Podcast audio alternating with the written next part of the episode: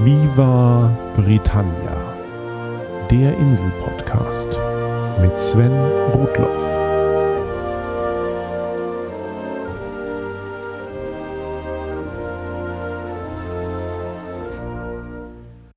Herzlich willkommen zu Folge 60 von Viva Britannia, dem Podcast über Großbritannien und die Briten. Da bin ich wieder.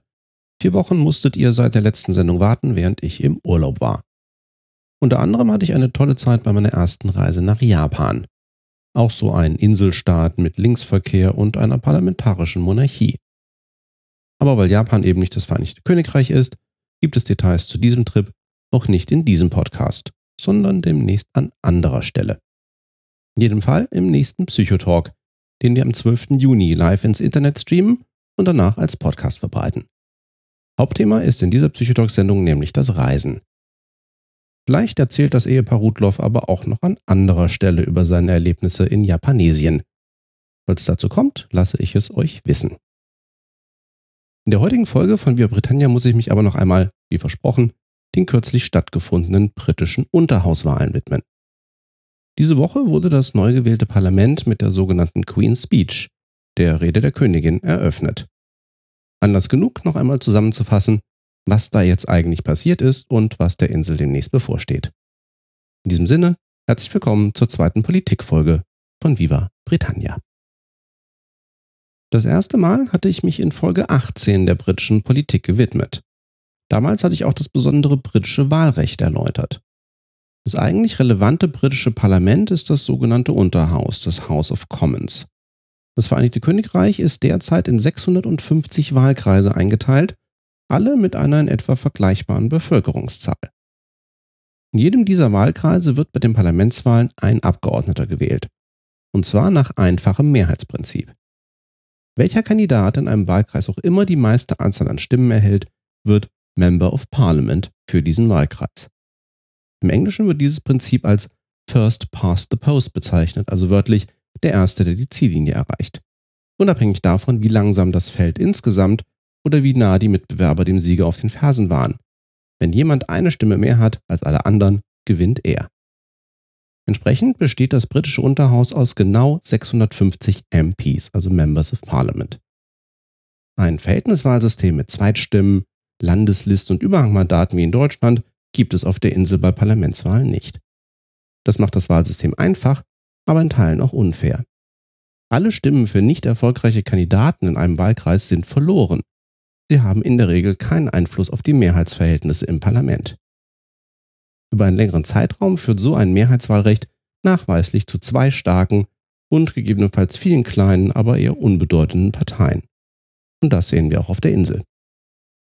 Nach aktuellem Recht wird das Unterhaus alle fünf Jahre gewählt. Es sei denn, es gibt vorher ein Misstrauensvotum. Bevor wir auf die aktuellen Wahlen kommen, blicken wir aber noch kurz zurück auf die vorherigen Regierungen. Ab 1979 hatten die Konservativen für vier Legislaturperioden die Regierungsmehrheit. Erst unter Margaret Thatcher als Premierministerin und dann unter John Major.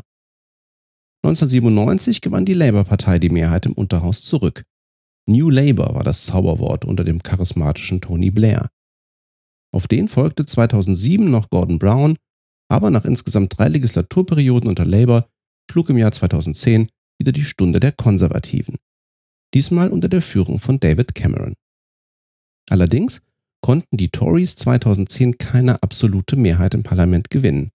Sie mussten eine Koalition mit den Liberaldemokraten unter Nick Clegg eingehen, um regieren zu können. Das war das erste Mal seit 1929, dass das Vereinigte Königreich von einer Koalition regiert wurde. Wie so etwas funktioniert, wissen die Briten einfach nicht.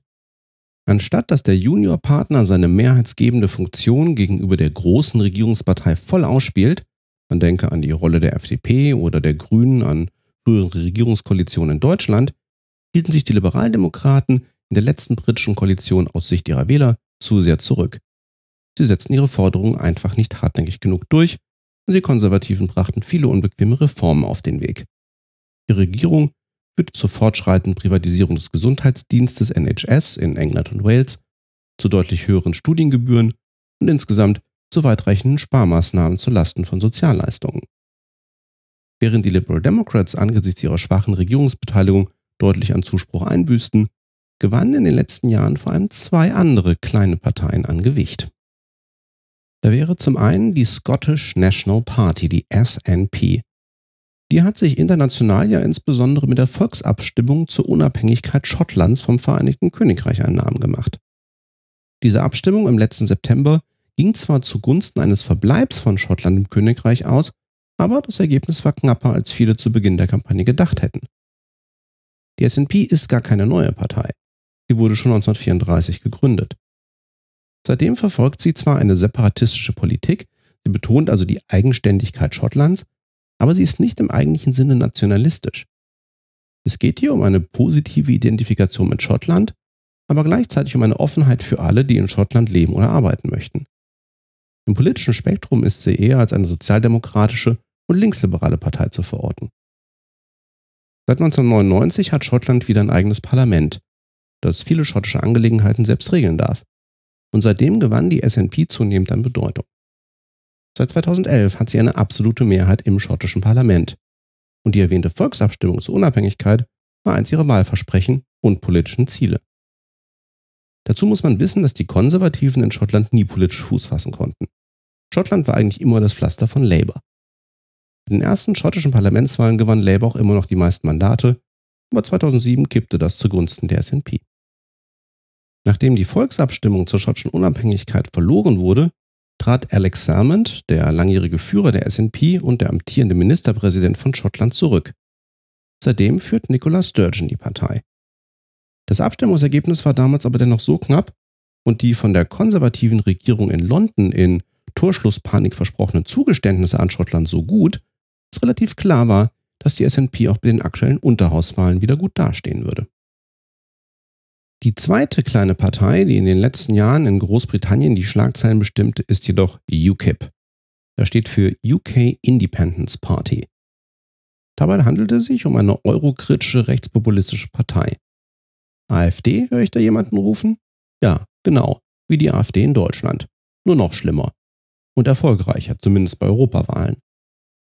Ironisch eigentlich, dass sich UKIP vor allem für einen Austritt des Vereinigten Königreiches aus der EU einsetzt, sich aber vor allem dadurch auszeichnet, dass sie es schaffen, bei Europawahlen Vertreter ins Brüsseler Parlament zu entsenden. Das liegt daran, dass bei der Europawahl die Sitze eben nicht nach Mehrheiten in Wahlkreisen vergeben werden, sondern nach dem Verhältnisprinzip aller in einem Land abgegebenen Stimmen.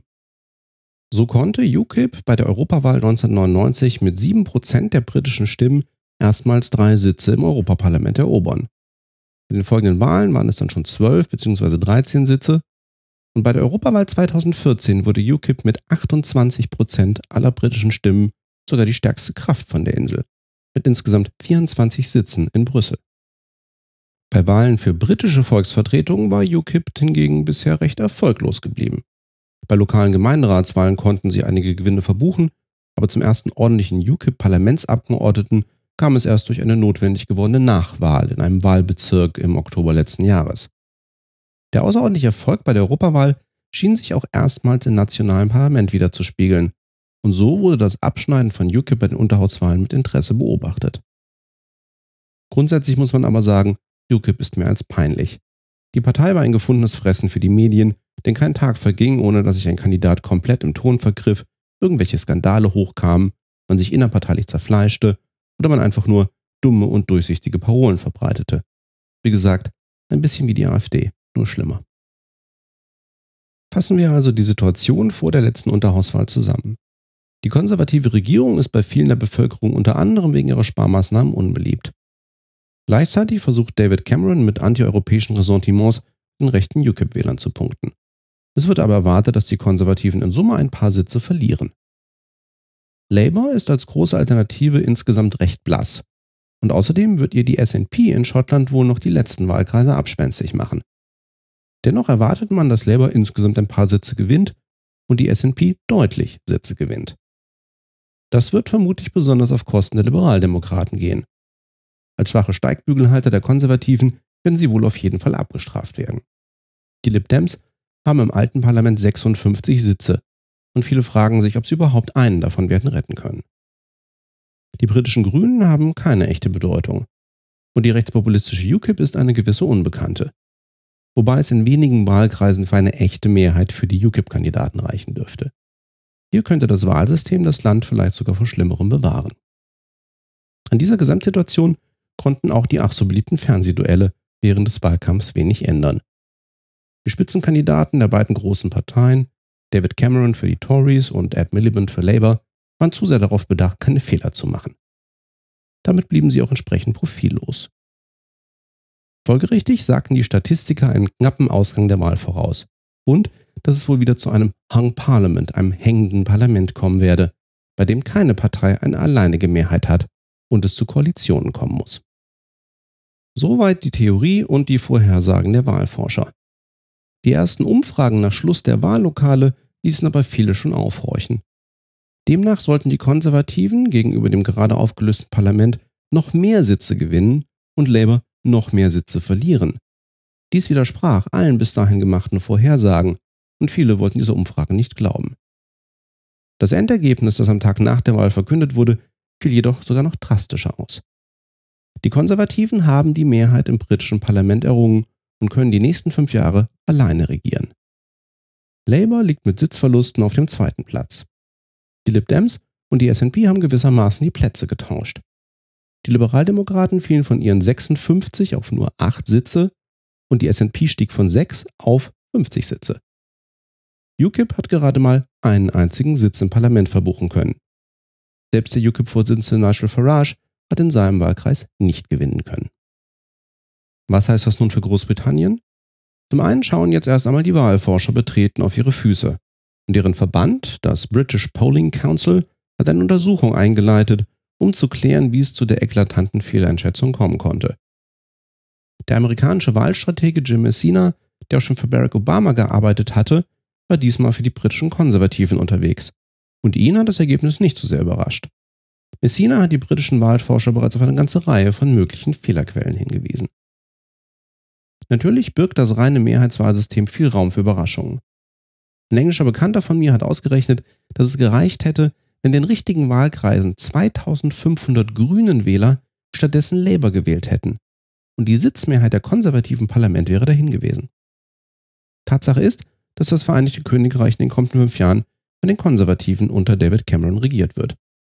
Das wird eine weitere Abschmelzung der Sozialleistungen bedeuten und eine Verschärfung der Einwanderungsregelungen, wo nur möglich. Das Oberhaus wird wieder um eine Reform herumkommen, ebenso wie das Wahlrecht. Dennoch wollen die Konservativen die Zahl der Abgeordneten im Unterhaus in Zukunft von 650 auf 600 beschränken und die Grenzen der Wahlkreise entsprechend anpassen. Das alleine könnte ihnen bei der nächsten Wahl noch einmal einen Vorteil von 10 oder mehr Sitzen einbringen. Vor allem will David Cameron die Briten bis spätestens 2017 aber über einen Verbleib des Vereinigten Königreichs in der Europäischen Union abstimmen lassen. Er persönlich möchte eine solche Abspaltung vielleicht nicht wirklich und die Mehrheit der Briten vermutlich auch nicht, aber wer als Partei Wähler mit antieuropäischem Populismus bedienen möchte, kommt wohl nicht darum herum. Außerdem gibt das Cameron die Legitimation, mit der EU über einige Reformen im Sinne der Briten zu verhandeln. Eins ist sicher, die Schotten wollen in der EU bleiben. Das stand auch bei ihrem eigenen Referendum zur schottischen Unabhängigkeit vom Königreich nie außer Frage. Sollte UK also überraschenderweise für eine Abkehr von der EU stimmen, hätte David Cameron die schottische Unabhängigkeit gleich wieder vor der Nase. Aber das wäre dann wohl sein geringstes Problem. Schauen wir also mal, was da auf der Insel politisch auf uns zukommt. Wenn ihr noch mehr über das politische System von Großbritannien erfahren wollt, kann ich euch die Podcast-Folge 430 von Vrind ans Herz legen. Der spricht Holgi mit dem Juristen Tobias Klim, der an der Universität von Canterbury lehrt, genau über dieses Thema.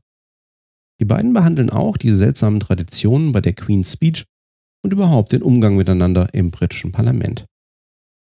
Und um den Umgang an britischen Universitäten geht es wohl in der nächsten Folge von Viva Britannia.